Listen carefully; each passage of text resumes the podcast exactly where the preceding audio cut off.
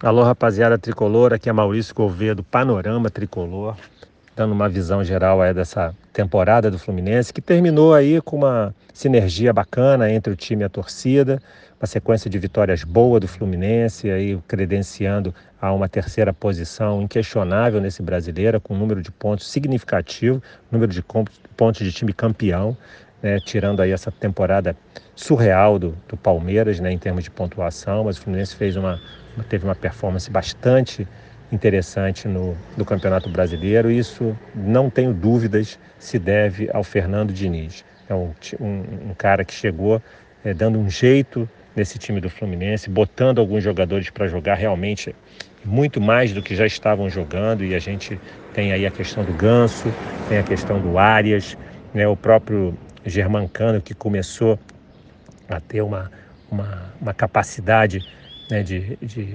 de, de, ajudar o time e estar tá na frente, sempre muito bem posicionado, ainda maior do que ele teve no primeiro semestre com Abel Braga. Enfim, então o Fernando Diniz é o grande responsável para o time terminar bem o ano e em alinhamento com a torcida. Alguns pontos negativos que acho que precisam ser, precisam ser destacados, enfim, e primeiro a, a montagem bastante deficiente do elenco, né? um elenco muito mal estruturado, dimensionado para esse ano, algumas escolhas bastante questionáveis, né? Felipe Melo, William Bigode, a compra do Cristiano, enfim, a, a vinda do Marrone no meio da, da temporada, um jogador que todos nós sabíamos já que não tinha é, potencial para entregar ao Fluminense e acabou vindo e está sendo mal aproveitado porque realmente é, ele não tem muito a contribuir para o time do Fluminense. O próprio Natan, né, que veio como com ar de estrela e acabou não dando não dando sinais aí de que pode ser um jogador útil para a próxima temporada. De todas essas contratações, de fato, a gente teve realmente o Germancano num ano mágico, né, muito acima do que qualquer um de nós poderia, poderia prever. Então, é, contando com outros jogadores que já estavam no elenco, né, o Ganso, o Arias, o André,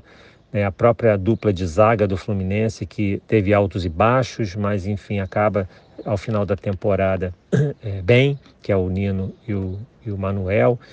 Teve, tivemos um problema que eu acho, na minha opinião, assim, bastante questionável, que é a escolha do Fábio como titular. Eu acho que a gente tem um grande, grandíssimo goleiro na, no nosso elenco, que é o Marcos Felipe, que a gente periga perder para 2023 e a gente acabou trazendo um Fábio que, de fato, tem uma história muito bacana, mas eu acho que não tinha nenhuma razão para ele ganhar titularidade, ele não mostrou em campo razões para ser titular frente ao Marcos Felipe. Então é uma outra coisa que eu acho que precisa ser repensada para o próximo ano. É, e acaba que os grandes jogadores do Fluminense nessa temporada são os jogadores que já estavam aqui, né? tirando o Germancano,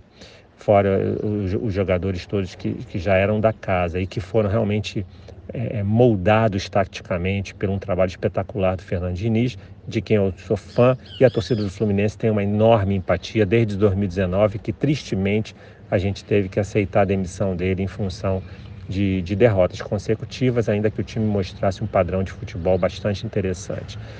É, Para a próxima temporada, eu acho que algumas coisas têm que ser repensadas, alguns contratos deviam ser revistos. Eu não sei, eu sei que, que alguns deles vão até o final de 2023, mas enfim, o que for possível ser reformulado para que a gente possa fazer o melhor uso dos gastos do Fluminense, do, do dinheiro do Fluminense. Então, quer dizer, você pagar salários astronômicos, é, a, por exemplo, Felipe Melo, William Bigode, é, só para trazer esses exemplos de jogadores que são que, que não agregam ao elenco tricolor em, em termos técnicos, é, são, é, é, são exemplos de, de, de, de, de gastos, de custos que são, que são afundados, né? aqueles que a gente não tem nenhum retorno esportivo em relação a eles. É, uma outra coisa que a gente tem que repensar bastante, e, e acho que só com os títulos isso vem, que é, é não sair vendendo jogadores à torta à direita. Né? Tivemos a perda do Luiz Henrique é, no meio de uma, decisão aí para para nossa permanência na Libertadores, naquele segundo jogo contra o Olímpia, que foi sabe, uma bomba atômica em cima da torcida, do time, e aquilo teve um impacto gigantesco na performance do segundo jogo contra o Olímpia. E, e, fora a, a, saída do Luiz Henrique, em que taticamente, tecnicamente, a equipe perdeu muito e teve que se reconstruir para ter, ter um aproveitamento que teve ao final da, da competição. É, teve a saída do Nonato, que, que o próprio Fernando Diniz ele, ele, ele, falou que o time caiu muito porque o Nonato estava tava realmente já encaixado no esquema que ele buscava fazer. O Martinelli ainda precisava é, amadurecer em relação a isso. A saída do Lucas Claro, que nos deixou desguarnecido em termos defensivos, porque os outros zagueiros, o, o David Duarte e o David Braz, tecnicamente bastante inferiores aos, aos titulares. E ainda tivemos aí agora esse anúncio da, da, da saída do Matheus Martins, que ainda que seja um jogador em formação, né, um jogador aí que, que, que, você pode não dizer que ainda é, é um craque consumado, mas é um jogador que tem muito potencial e a gente poderia ter um melhor retorno esportivo dele na nossa, na, na nossa equipe, o que não vai ser possível. Mas enfim, o Fluminense é uma fábrica de, de grandes talentos, a gente tem que realmente aproveitar melhor esses jogadores. Você vê aí o Alexander chegando, é, jogando numa posição que nem que sequer é a dele e jogando muito bem nesses dois últimos jogos em que foi titular contra o, o Bragantino e o Goiás. Então é muito importante que a gente realmente saiba usar melhor esses nossos, essas nossas joias da base. Enfim, para finalizar, uma temporada que termina com a torcida bastante encaixada, engajada com o time, com o técnico Fernando Diniz e que a gente realmente, após essas eleições, enfim, seja qual for o resultado, né,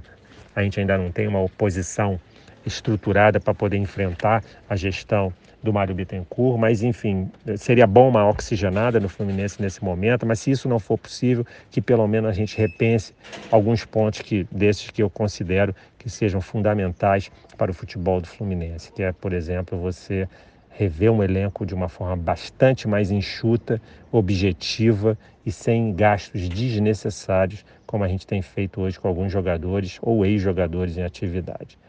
Então é isso, gente. Um grande abraço e tudo de bom, tá? E saudações tricolores.